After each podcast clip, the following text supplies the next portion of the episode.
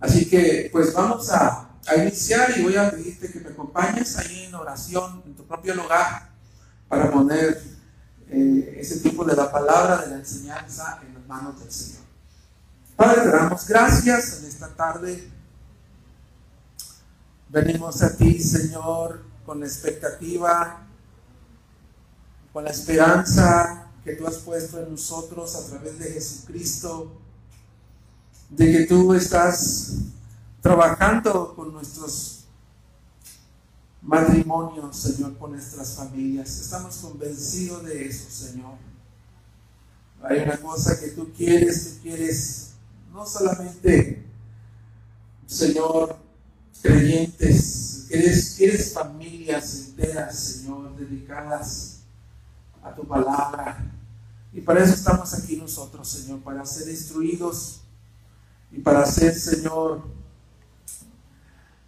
enseñados por tu palabra, para que nosotros podamos apropiarnos de los principios, apropiarnos de las verdades de tu palabra y aplicarlas a nuestro matrimonio, a nuestra relación.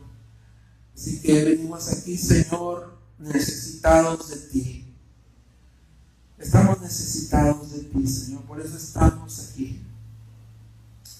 Así que clamamos al Espíritu Santo en esta noche para que nos asista y que el Espíritu Santo siga abriendo nuestros corazones, así como esa mujer Lidia, perdedora de púrpura.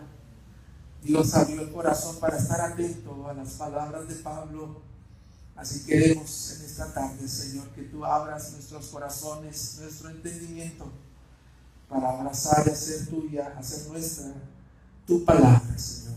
Te lo rogamos en Cristo Jesús. Amén.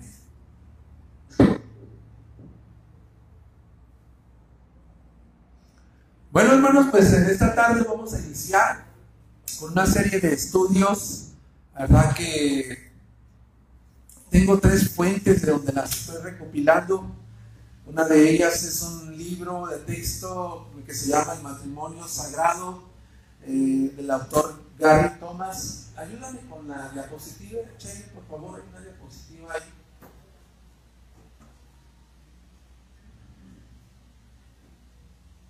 Aquí en PowerPoint hay una diapositiva. Eso. Ah, Decía yo entonces que eh, he recopilado material de tres libros de texto para poder eh, ayudar a, retroalimentar este tema y tomar referencias de, otros ah, hombres, varones de Dios que han escrito, han escrito libros hablando del matrimonio. Y nuestro interés es que esta serie de estudios pues sea enriquecida y mucho de lo que estaremos hablando está recopilado entonces de un libro que se llama El matrimonio sagrado de Gary Thomas, otro libro de John Piper que se llama Pacto Matrimonial, eh, y otro tercer libro de Tim Keller que no recuerdo ahorita, se me va el nombre. Pero esas son las tres fuentes que yo he consultado para enriquecer los temas. Y estamos iniciando entonces una serie que lleva como título el matrimonio sagrado. Y hay un subtema ahí en letras color azul que dice, si se alcanza a ver, ¿qué tal si Dios diseñó el matrimonio más para hacernos santos que para hacernos felices? ¿Qué piensan de esa pregunta, hermanos? Adolfo, ¿me puedes ayudar a repartir una hojita de esas a cada uno, por favor? Este, voy a repartir estas hojas, hermanos, para que ustedes me vayan siguiendo con la lección y puedan, puedan llenarlas y puedan repasarlas en sus hogares, con sus matrimonios y repasar esta enseñanza. También va a estar ahí en, la plataforma, lo vamos a subir para que lo puedan consultar también, pero este es un material eh, que lo pueden usar, eh, ir una y otra vez a consultarlo y entonces... Eh, esas son las para que puedan seguir el tema de esta tarde. Entonces, el tema es, eh, la serie de, los estudios es el matrimonio sagrado. La lección número uno se titula El desafío más grande del mundo. un llamado a la santidad más que a la felicidad. Entonces, nuestro propósito eh, en cada reunión que iniciamos, que retomamos, pues nuestro propósito no es simplemente abrir espacios para tener más actividades, porque pues ese no es el propósito. El propósito es de que en cada servicio, en cada espacio que se abra aquí, es con el propósito de que nosotros cada vez vayamos siendo más convencidos que necesitamos ser instruidos de la palabra de Dios. Ese es el propósito. Y el propósito de, este espacio para reunión de matrimonios es nosotros poder usar pues todos los desafíos que se presentan en el matrimonio, de usar no solamente los desafíos, sino también los, los gozos, las luchas, las victorias, las adversidades, las celebraciones, todas estas cosas que enfrentamos en nuestro matrimonio para acercarnos más a Dios y crecer en el carácter cristiano. Entonces, estos estudios que vamos a estar viendo están diseñados con ese propósito, de que todo lo que estamos enfrentando nosotros como matrimonio, sean celebraciones, luchas, adversidades, gozos, desafíos, todo esto nos ayuda a nosotros para tomarlos, usarlos como una herramienta que Dios permite para que nosotros podamos crecer, tanto nuestro cónyuge como cada uno de nosotros, esposo y esposa, podamos crecer en el carácter cristiano o a la Cristo semejanza. Es decir, que tú puedas ver a tu pareja, puedas ver a tu esposo o a tu esposa y que puedas verla cada vez más parecido a Jesucristo. Cada vez un carácter más parecido a Jesucristo. Entonces quiero iniciar con, con, esta, con esta diapositiva que es una frase, eh, ya empieza en sus hojas, allá empieza a aparecer ya para que me vayan siguiendo con el estudio, ya empieza a aparecer ahí en, su hoja que les repartí. Y si alguien no trae con qué escribir, por ahí pusimos unos, unos lápices, si es que alguien no tiene. Entonces quiero empezar con esta diapositiva que dice, el desafío más grande del mundo, un llamado a la santidad más que a la felicidad. Lección número uno. Dame la siguiente, Cherry, por favor. La siguiente diapositiva es de Francis de Sales. Dice, el estado del matrimonio requiere más virtud y constancia que cualquier otro. Es un ejercicio perpetuo de mortificación. Es, una frase quizás desalentadora, ¿no? Es una frase que de inicio la lees y, se ve como muy desalentadora, ¿no? El estado del matrimonio requiere más virtud y constancia que cualquier otro. Es un ejercicio perpetuo de mortificación.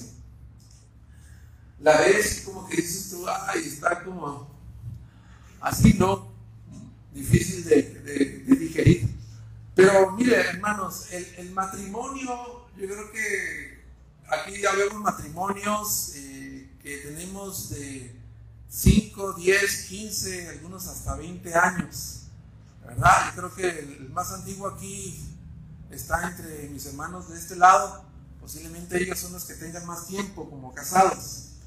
Y no podemos pasar por desapercibido, ni, ni, ustedes me van a dejar mentir, hermanos, que el matrimonio pasa por, eh, por grandes alturas y por grandes pantanos, por encima de grandes alturas y grandes, grandes pantanos. Pero también ah, el matrimonio hace las cosas mucho más dulces, ¿verdad? El matrimonio también hace las cosas mucho más dulces pero juntamente con el matrimonio vienen también amargas providencias.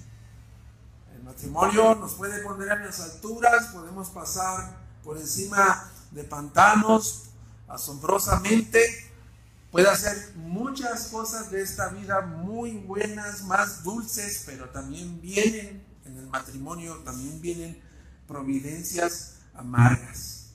Y hermanos, yo no estoy aquí para dar este, este estudio eh, el comienzo de estos estudios para matrimonios, de ninguna manera me estoy parando aquí creyendo ser que soy el más indicado o el más apto o hacer la presunción que tengo un matrimonio perfecto. Eh, no quiero que, que, que, que, esa es mi postura al estar aquí enfrente de ustedes, hermanos. Yo estoy igual que todos ustedes, necesitado de la misma gracia, de la misma sabiduría de la palabra de Dios, del mismo poder del Espíritu Santo para poder ser el esposo que la Biblia dice que tengo que ser, que Dios dice que tengo que ser. Entonces, yo no estoy aquí haciendo una presunción de que Chely y yo tenemos un matrimonio perfecto. También estoy consciente, hermano, como todos ustedes creo, estoy consciente que para recibir todos los beneficios espirituales en nuestra relación matrimonial, lo primero y lo esencial para todos nosotros es ser honestos. Yo creo que sin ese ingrediente de ser honestos no, no podemos avanzar ni, ni, siquiera uno o dos pasos más, más adelante. Tenemos que ser conscientes y ser uh, honestos con nosotros mismos. Admitir nuestras propias decepciones, admitir nuestras propias malas actitudes y enfrentar nuestro propio egoísmo. Tenemos que sincerarnos para poder apropiarnos de todos los beneficios espirituales de nuestro matrimonio que tiene Dios en su palabra.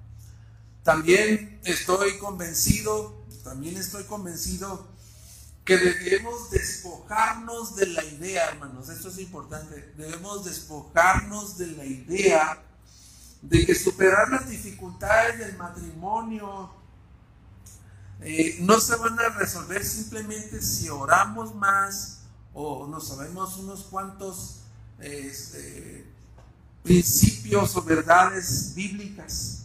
No quiero decir que esté mal orar o aprender eh, principios o verdades bíblicas, pero algo más allá tenemos que hacer que eso, porque normalmente, eh, generalmente el, orar y entender un poquito más de principios, tener más principios bíblicos, pues eh, en la mayoría de los tiempos funcionan solamente superficial, superficialmente, porque hay algo más profundo hay algo más profundo que, de eso que todos nosotros tenemos que examinar en nuestro propio matrimonio. Hay algo mucho más profundo que debemos examinar. Entonces, quiero empezar con unas tres preguntas. ¿Qué, clase de relación es el, evangelio, eh, el matrimonio? Perdón. ¿Qué, ¿Qué, clase de relaciones es, es, el matrimonio? ¿Te has hecho esa pregunta? ¿Qué clase de relaciones es el matrimonio? ¿Cómo se mantienen unidas estas dos personas en matrimonio? Y como dijo el autor, Gary Thomas, ¿qué tal si Dios diseñó el matrimonio para hacernos santos más que para hacernos felices? Esa pregunta te la vas a llevar a tu casa, en la noche vas a estar pensando en ella. Así como cuando yo empecé a leer este libro, dije, wow, esta, esta pregunta está retadora. ¿Qué tal si Dios diseñó el matrimonio para, hacer, para hacernos santos más que hacernos felices?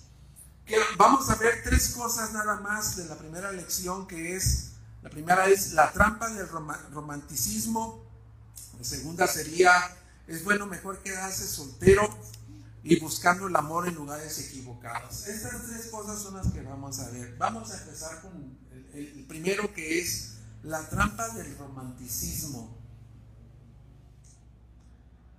Y quiero que vayamos a Primera de Corintios capítulo 13. Primera de Corintios capítulo 13. Eh, ahí habla de la excelencia del amor y estaremos leyendo solamente tres versículos del 4 al 7. Sígueme con tu vista. Dice, 1 Corintios 13, del 4 al 7. 1 Corintios 13, del 4 al 7. El amor es paciente. El amor es bondadoso. El amor no tiene envidia.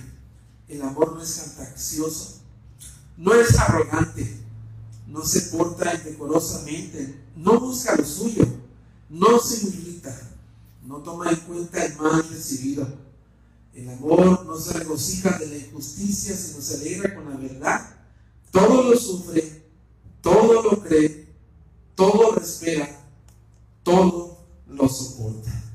Creo que si le leemos eh, esta, esta parte de, de, de, la escritura a una joven pareja el día de hoy, estaría chocando todos estos principios contra la cultura de hoy, que se promueve de vivir una vida individualista, una vida eh, que simplemente está buscando realizar sus propias metas personales y están usando el matrimonio simplemente como una plataforma para realización personal. Y sería contracultura, un choque contra cultura, decirle a un joven de hoy, mira, esto es lo que, eso es realmente el amor. Esto no es romanticismo, esta es la esencia del amor que debe haber en un creyente y más en una relación de matrimonio. Sería entonces chocar contra cultura, pero no es nuestro tema en esta, en esta tarde de hablar de eso. Y la trampa del romanticismo. Eh, Wendy, por ahí hay algunas hojitas. Dale una, por favor, no malito. La trampa del romanticismo entonces. Y con esto no quiero decir, hermanos, con esta frase de la trampa del romanticismo, no quiero decir que el, deseo por más romance en una pareja, en un matrimonio, no quiero decir que el deseo por más romance sea malo. No, no, no, no, no me malentiendan.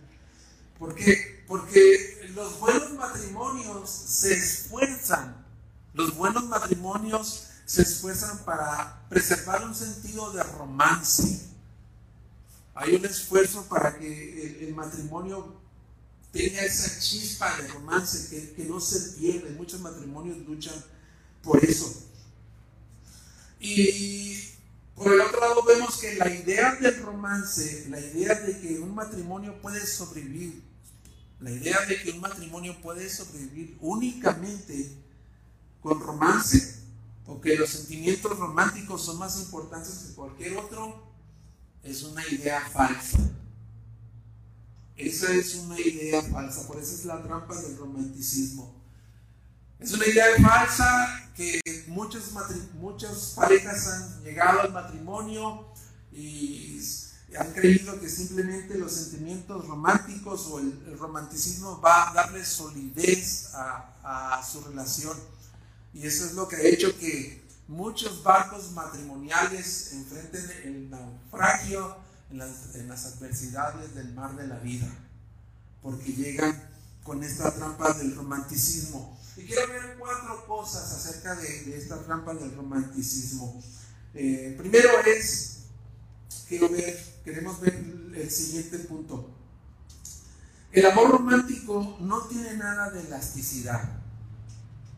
El, amor romántico no tiene nada de elasticidad. No puede ser estirado. Simplemente se rompe.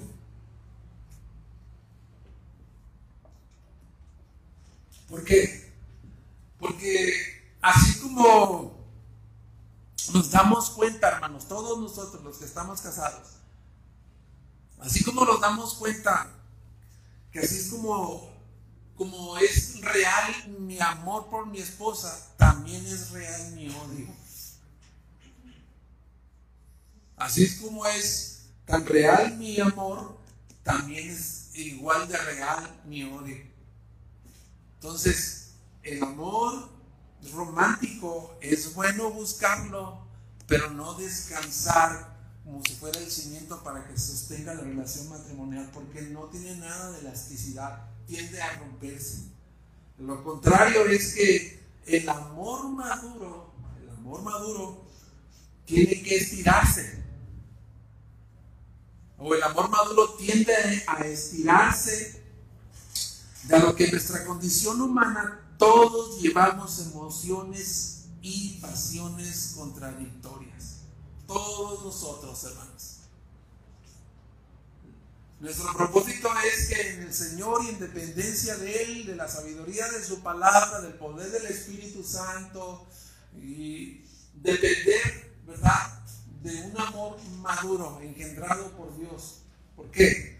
Porque todos nosotros, hermanos, todos nosotros tenemos una condición humana caída con emociones y pasiones contradictorias.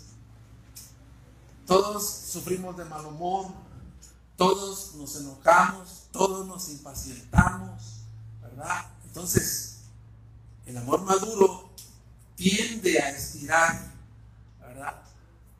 Tiende a estirarse y, a, darle solidez a, la relación.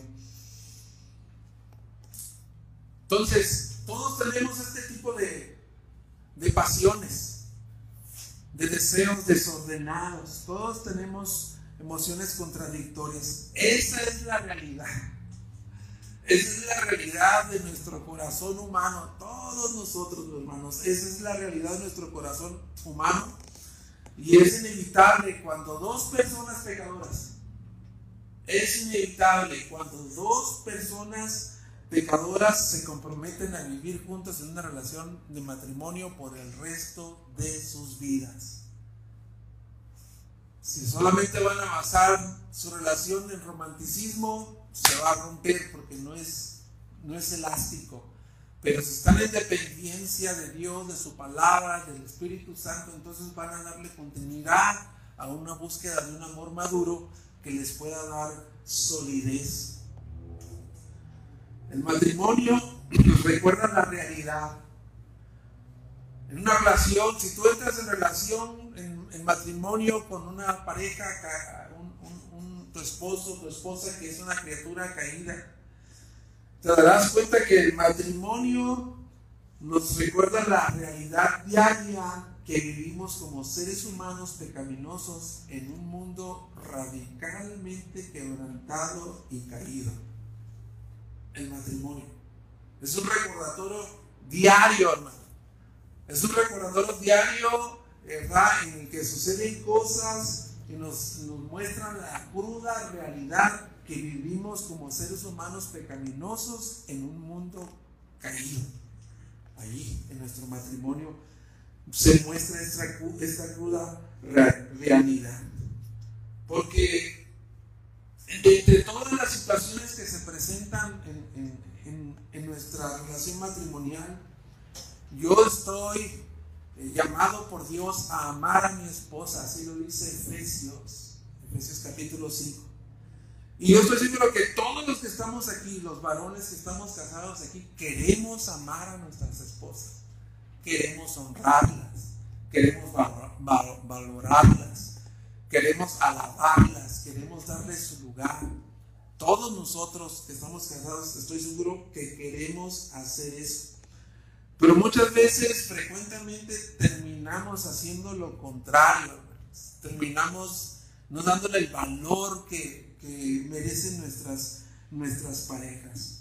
¿Por qué, hermano? ¿Por qué se da esta situación? Porque el, matrimonio nos muestra esta cruda realidad que vivimos en un mundo caído.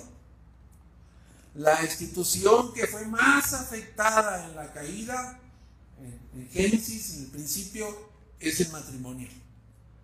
Satanás, el enemigo, tiene, ¿verdad?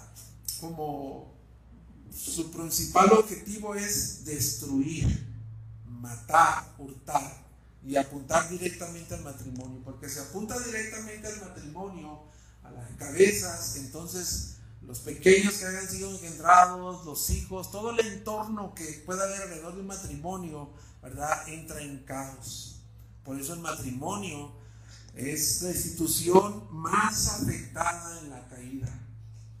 Si no hubiese familias, no, no existiera, no eh, estos principios buenos en la sociedad que vivimos. Cada vez está perdiendo la esencia de la familia, está distorsionándose de lo, que es una familia. Entonces, ese entorno del matrimonio nos, nos da, nos muestra la cruda, realidad que vivimos, ¿verdad? En un mundo caído. Y lo que los que están casados entonces, ah, nos damos cuenta que hacemos frecuentemente lo contrario. En vez de amar, terminamos por no valorar a nuestra esposa. ¿Y qué pasa cuando un matrimonio enfrenta todas estas cosas difíciles y termina que en vez de amar, odia a la esposa? ¿Qué, qué pasa con este tipo de, de relaciones? Bueno, los que estamos casados, los que estamos casados nos damos cuenta de una triste realidad de que ah, después de algún tiempo en la relación matrimonial el romance o las chispas del romance como que se apagan. No debería ser así, pero frecuentemente esto es lo que pasa. ¿Y qué es lo que hacen algunos, algunas parejas? Bueno, algunas parejas rompen su, relación matrimonial e intentan buscar o recrearse un nuevo romance para encontrar significado. Un romance apasionado con otra persona, que le dé lo que está buscando. O otros entran, ¿verdad?, en, un estilo como tipo guerrilla matrimonial, ¿no? Un tipo guerrilla matrimonial en la que se echan la culpa el uno al otro. Ahora que están las elecciones saliendo los spots este, políticos, ahí están los partidos echándose uno al otro, ¿no? No, que yo, no, que tú, que aquel. Así están ahorita la guerra política, ¿no? Muchas parejas caen en este tipo de guerrilla matrimonial, matrimonial en el que se echan la culpa el uno al otro, culpando el uno al otro por su insatisfacción. Y otros finalmente deciden solamente cohabitar juntos, ya ni siquiera vivir juntos, hermanos, simplemente cohabitar juntos. No hay una relación, simplemente cohabitan juntos, ya, ya no viven juntos la vida eh, de matrimonio. Entonces, podemos huir, ese es el inciso de, podemos huir o ignorar los desafíos del matrimonio o podemos admitirlos y enfrentarlos directamente en dependencia con Dios. No hay más que dos cosas. Podemos huir o ignorar los desafíos que nos presenta el matrimonio. O la otra es Podemos admitirlo, cónyuges, marido y esposo, esposo y, esposa. Podemos admitirlos y enfrentarnos directamente en dependencia con Dios. Mm. Entonces, podemos llegar a la conclusión que si, si vemos todas, si vemos las mismas dificultades que desafían a cada matrimonio, podemos llegar a la conclusión que el matrimonio, hermano, el, matrimonio, Dios diseñó el matrimonio con el propósito de que trascienda algo tan pasajero como es la felicidad. El matrimonio tiene que pasar esto que es tan ilusorio y temporal como la felicidad. Es algo más profundo, algo más profundo nos debe de llevar la relación matrimonial. Como dice, ¿qué tal si Dios ¿Qué tal si Dios creó el matrimonio para hacernos santos más que para hacernos felices? Entonces, hay algo más, más profundo en la relación matrimonial a que Dios nos quiere llevar. Y para eso vamos a pasar a nuestro segundo punto. Y este, este punto está ah, también interesante para nosotros saber cómo piensa un soltero y cómo piensa un casado. Es bueno quedarse soltero. Ese sería mi segundo punto. Es bueno quedarse soltero. Es una afirmación, puede ser una pregunta. Pero vamos a ir a 1 de Corintios. Vea tu Biblia, 1 de Corintios.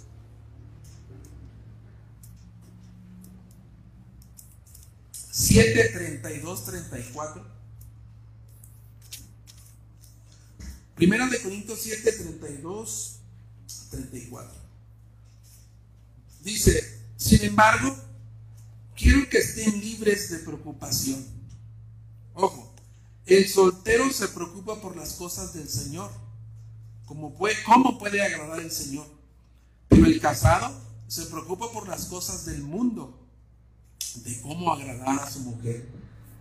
Y sus intereses están divididos. La mujer que no está casada y la virgen se preocupa por las cosas del Señor para ser santas, tanto en cuerpo como en espíritu, pero la casada se preocupa por las cosas del mundo, de cómo agradar a su marido. Entonces, ahí la Biblia habla acerca de, cuál es eh, la situación que enfrenta tanto el esposo, la esposa, los casados, como los que están solteros. Y es interesante cuando estuve leyendo el libro este del matrimonio sagrado de, de Gary Thomas, que dice que él al principio, dice que él, al principio admitió en este libro que, que la única persona a quien vio y que quiso de alguna manera imitar, ¿verdad? Y de alguna manera lo quiso tomar como modelo para su vida, era una persona soltera. Dice, yo, yo miraba más a un varón soltero y, y quería tomar el modelo de él hacia mi vida. Y dice, tengo que ser honesto, yo nunca busqué a una persona casada como modelo para seguir a Dios a través del matrimonio. No pasó por mi mente. Eso es lo que dice él de inicio en el texto. Pero dice, ahora entiendo. Fíjate lo que él dice. Ahora entiendo. Si, si quieres estar libre para servir a Jesús, si quieres estar libre para servir a Jesús, no hay duda quédate soltero. Quédate soltero. El matrimonio consume mucho tiempo. Pero, ese es uno de los pelos más importantes en esta lección. Pero, si quieres llegar a ser más como Jesús, no puedes imaginar algo mejor que casarte. Entonces, ¿por qué dice eso? Bueno, tiene cuatro cuatro ideas de por qué dice eso. Dice, ser casado te obliga a enfrentar asuntos de carácter que jamás tendrías que encarar como soltero. ¿Es verdad eso, hermanos? Sí, ¿verdad? Ser casado te obliga a enfrentar asuntos de carácter personal que jamás tendrías que encarar como soltero. Es decir, que la obra transformadora del matrimonio es un compromiso 24 horas, 7 días, 365 días del año. Dios toma todo este tiempo y lo, y lo usa para moldearnos al carácter de Cristo. Lo mismo, eso no pasaría, eh, no pasaría en la vida de un soltero, ¿verdad? No, no pasaría eso en la vida de un soltero. ¿Por qué? Porque el soltero, en vez de levantarse cómodamente, teniendo una disciplina de oración, por ejemplo, a las 3 de la mañana, todo callado, no hay ninguna interrupción, se levanta a las 3 de la mañana y va, entra a su cuarto de oración, tiene un tiempo con Dios, ¿verdad? Como si estuviera en un monasterio separado, nadie lo interrumpe al que está soltero. Pero Casado es otra historia, ¿no? Casado es, es otra historia. La pregunta sería, ¿quién se va a levantar a las 3 de la mañana a cambiarle el pañal al bebé? ¿Verdad? Es, es otra cosa muy diferente de estar en un monasterio o estar solo eh, como soltero. Esa es, esa es, la dinámica de la vida del soltero y la vida del casado. Dos, dice, el matrimonio es un llamamiento a una vida enteramente nueva y a la vez a una vida de autonegación. El matrimonio es un llamamiento a una vida plena, enteramente nueva y a la vez a una vida de autonegación. Amados hermanos, de veras, de veras, cada situación cada situación que se presenta en nuestro matrimonio en el que yo tengo que enfrentar mi propio egoísmo, cada situación que se presenta en el que yo tenga que enfrentar mi propio egoísmo, tiene gran valor espiritual. Pero no lo vemos así nosotros. Deberíamos verlo así, pero no lo vemos nosotros con esos lentes. Porque tenemos que empezar nosotros, hermanos, ya a entender, a entender que el diseño y el propósito de Dios en el matrimonio no es tanto nuestra felicidad. Y no digo que estoy en contra de eso, no es tanto nuestra felicidad. Debe haber tiempos de gozo, de victoria, de metas alcanzadas, todo eso. Pero más que felicidad es santidad, lo que Dios busca de nuestras relaciones matrimoniales. Mm. Si el propósito del matrimonio fuera simplemente ser feliz, pues tendríamos que buscar una pareja. ¿Qué les, les gusta, hermanos? una pareja nueva cada uno o dos años. Me fui muy, muy lejos, ¿verdad? Si buscáramos solamente la felicidad, tendríamos que estar cambiando y cambiando de pareja. Porque no, no la vamos a encontrar plenamente.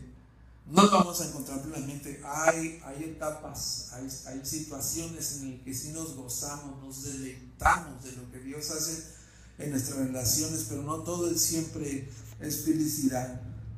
Entonces si realmente deseo que Dios me transforme desde adentro hacia afuera, necesito concentrarme en cambiarme a mí mismo en lugar de concentrarme en cambiar a mi esposa. Eso yo creo que debe taladrar nuestras mentes, ¿verdad?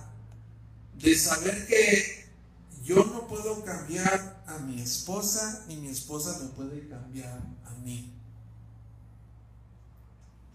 Ninguno de los dos tiene la facultad para hacerlo. Entonces, alguien dijo, no, es que, hermano, usted no conoce a mi esposo, no conoce a mi esposa cómo es. Pero alguien dijo, bueno, eh, eres afortunado, hermano, porque eso te da un plus. Eso te da un plus porque Mientras más difícil sea tu esposo o tu esposa, mayor oportunidad tienes de crecer espiritualmente. Fue lo que dijo una persona. Así que hay un plus. Hay un plus cuando alguien tiene un carácter pesado, fuerte, alguien de la relación. Es, es, un plus. Es, es, un plus para desarrollar más una, un carácter espiritual. Así como, como está el ejercicio relacional entre la pareja, pues es algo equivalente como el ejercicio corporal, como cuando alguien va a levantar pesas. ¿Tú crees que alguien que va a levantar pesas siempre va a estar levantando pesas de 10 kilos? Siempre va a llegar y su rutina, ¿no? Y sus pesas de 10 kilos. Siempre. ¿No? Yo creo que no sería esa el, propósito óptimo de esa persona, ¿no? Sino que cada vez ir aumentando ¿qué? peso, ¿no? 15, 20, 25, ¿verdad? Porque está ejercitando su cuerpo. Entonces, entre más nosotros, entre más nosotros hagamos este ejercicio relacional con nuestra pareja, pues mayor, mayor será el beneficio espiritual. Y me refiero a que eh, este ejercicio relacional precisamente cuando vienen los conflictos. Porque cuando todo está bien, pues hay una relación llevativa, ¿verdad? Hay una, una relación idónea, pero cuando las cosas no están bien, ¿verdad? muchas veces la relación no se da. Y, es ahí donde nosotros tenemos que entrar en, este ejercicio relacional en dependencia de Dios. Porque vamos a crecer espiritualmente. Cuesta, yo sé que cuesta, a todos nos cuesta. Pero debemos ser más intencionales cuando la, la relación matrimonial está tensa. Tenemos que relacionarnos y solucionar problemas. Cuatro dice, el matrimonio es temporal, no eternal, no es la última realidad. Entonces, conociendo esta gran verdad, hermanos, como dijo Jesucristo, alguien, alguien se le presentó a Jesucristo, ¿verdad? Y le dijo, Señor, este se casó con aquella, yo después con la otra, cuando esté en el cielo, ¿quién de ellas será su esposa? Ustedes hierran, dijo Jesús, ustedes hierran porque en el, cielo no, no, se van a dar el matrimonio. Entonces, nuestra relación matrimonial está diseñada aquí, solamente aquí en la tierra, para vivirla aquí en la tierra. Podemos encontrar significado en el matrimonio, hermanos. Podemos encontrar significado en el matrimonio por medio de buscar a Dios juntos ese es el propósito del matrimonio. Encontrar significado, propósito de vida juntos, buscando a Dios y reconocer al mismo tiempo que Dios es el único que puede llenar nuestros corazones vacíos. Él es el único. Yo no puedo llenar la copa de satisfacción de mi esposa, ni mi esposa puede llenar la copa de satisfacción de mi corazón. Solamente Dios. Pasamos al tercer punto y ese es el final ya.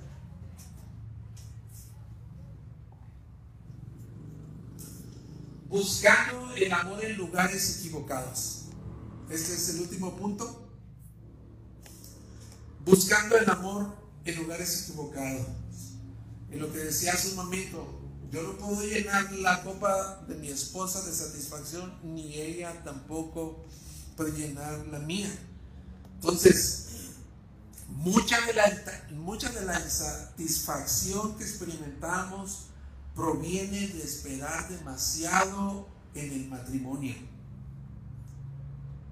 Mucha de la insatisfacción que experimentamos proviene de esperar demasiado en el matrimonio. Eso es lo que sucede en muchas, en muchas parejas. Se casan muy ilusionadas, ¿verdad? Teniendo sueños, teniendo metas.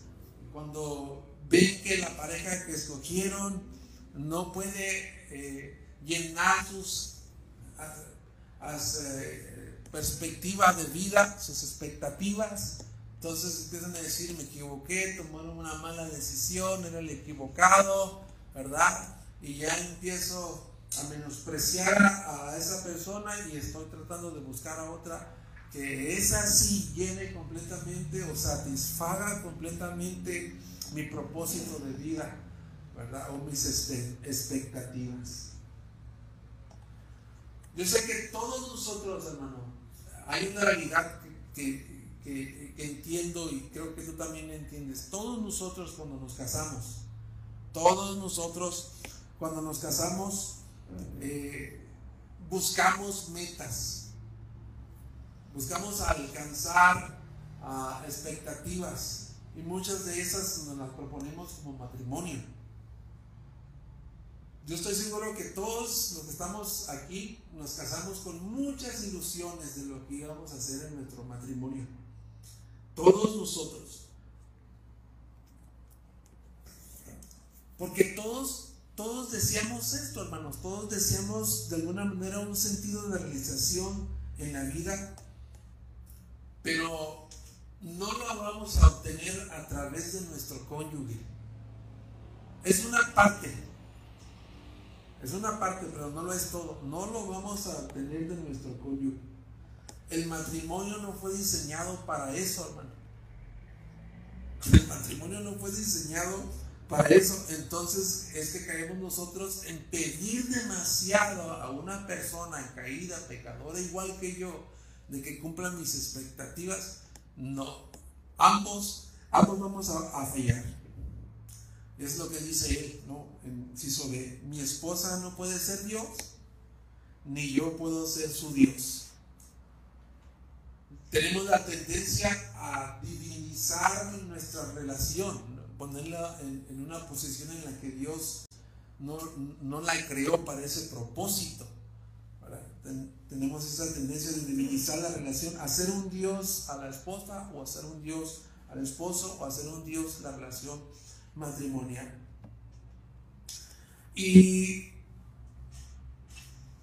de verdad, vuelvo a repetir, yo sé que todos nosotros, todos nosotros debemos tener momentos y los hemos experimentado en, nuestro matrimonio, momentos de felicidad, de significado, de sentido, de propósito, de realización, pero mi esposo y mi, o mi esposa no es Dios, no es Dios. Desafortunadamente yo como criatura caída, yo como criatura caída, no puedo apreciar a mi esposa en la manera en que Dios la aprecia. No puedo honrar y amar a mi esposa en la manera en la que Dios la ama. Fallaré en el intento, hermanos. Fallaré en el intento y ella a su vez también fallará porque es una criatura caída. Pero eso, hermanos, por la gracia de Dios, no nos va a impedir, por la gracia de Dios, seguirlo intentando una y otra vez. Una y otra vez. Las veces que sean necesarias, porque nosotros debemos obediencia a los mandamientos de Dios de amarnos, respetarnos, honrarnos mutuamente. Pero no podemos ni llenar la copa de satisfacción entre el uno y el otro. Entonces, con esto quiero cerrar. Nuestro propósito es el crecimiento espiritual. Ese es nuestro propósito en nuestro matrimonio. El crecimiento espiritual. Y el contexto para desarrollar ese crecimiento es el matrimonio. Voy a leerlo de nuevo, con esto termino. Nuestro propósito es el crecimiento espiritual y el contexto para desarrollar ese crecimiento es el matrimonio. Mm. Hemos sido colocados entonces en el contexto del matrimonio para crecer espiritualmente juntos en la búsqueda de Dios y cada vez más cuando mi cónyuge me ve a mí mi pareja me ve a mí, cada vez vea a Cristo, más parecido a Cristo. Y cuando yo vea a mi esposa, pueda ver a una esposa cada vez más parecida a Cristo. El matrimonio es un modelo, es un modelo del pacto o del compromiso de la relación entre Jesucristo y su iglesia y con el matrimonio Jesucristo quiso mostrar al mundo la gloria y la grandeza de este amor de pacto que Él tuvo con su iglesia, que posteriormente vamos a hablar de ese tema. Pero nosotros hemos, hemos sido puestos en una relación matrimonial para mostrar la belleza, para mostrar la gloria del Evangelio y para mostrar esta relación que hay entre Jesucristo esta iglesia, que tomó a una novia que no tenía absolutamente nada de atractivo. Él la toma, la santifica, la purifica, la lava, la santifica y la hace su esposa. Hablaremos más adelante acerca de eso. Entonces, pues es momento de, orar un, un, par de minutos ahí donde tú estás, ¿verdad? Si estás con tu esposa, pues Aprovecha este tiempo, si no estás con ella, no te puede acompañar, pues igualmente puedes orar por ella. Pero ese tiempo quiero que lo utilicemos para orar mutuamente. Ahí, ahí donde están sentaditos, lo vas a hacer de la manera en la que tú quieres. Si tú quieres ah, tomar de tu mano a tu esposa, a tu pareja, quieres abrazarla, o simplemente poner tu mano en su hombro y, y también te animo a ti, a su pareja, a que hagas lo mismo y que oren uno al otro.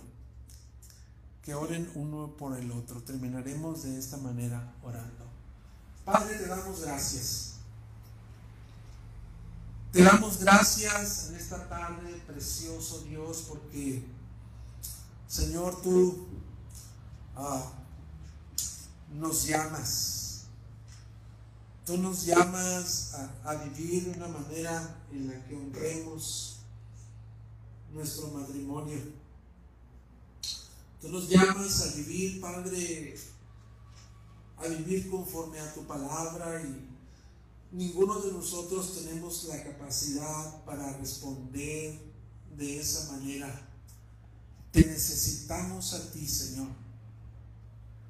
Necesitamos que, que tú nos tomes, que tú nos des la capacidad a la esposo, a la esposa, que tú, Señor, derrames tu gracia sobre nosotros y que nosotros podamos ser habilitados, Señor, para empezar a vivir o continuar viviendo una relación, buscando la santidad en nuestra relación, más que la felicidad. La felicidad es ilusoria, es pasajera. La santidad, Señor, conviene a nuestra relación. Y para eso te necesitamos a ti, porque somos criaturas redimidas, caídas, redimidas. Y en nosotros está el egoísmo. Nosotros pensamos que, que ya hemos vencido cierto hábito pecaminoso en nosotros, está agazapado ahí y de repente salta. Y es evidente que, que no podemos, Señor, por nosotros mismos. Necesitamos, necesitamos de tu ayuda, necesitamos de tu Santo Espíritu en nosotros. Padre, permite que cada matrimonio de esta iglesia, tú conoces sus nombres de cada uno. A cada uno tú los conoces por su nombre, Señor. Yo hago esta oración en esta noche. Señor, yo reconozco, yo reconozco, Señor, siendo honesto contigo, Padre, yo reconozco mi propio pecado que me estorba. Reconozco, Señor, que yo soy mi propio estorbo, mi pecado es mi propio estorbo para ver el maravilloso propósito tuyo, Señor, para mi matrimonio. Señor, libéranos. Libéranos de aquellas perspectivas que son pequeñas, que son mundanas, egocéntricas, ignorantes de Cristo. Y danos una visión más elevada, más profunda, más fuerte, para ver la grandeza y la gloria del matrimonio. Ayúdanos, Señor, a que nuestras relaciones, relaciones podamos mostrar el poder y la belleza del Evangelio. Yo bendigo a mis hermanos en esta tarde. En el nombre poderoso de Cristo Jesús oramos. Amén. Ayúdame, hermano Adolfo, a despedir la transmisión, por favor, hermano. Te esa hojita, entonces eh, estaremos repartiendo una cada vez. Espero que la, que la guardes y que...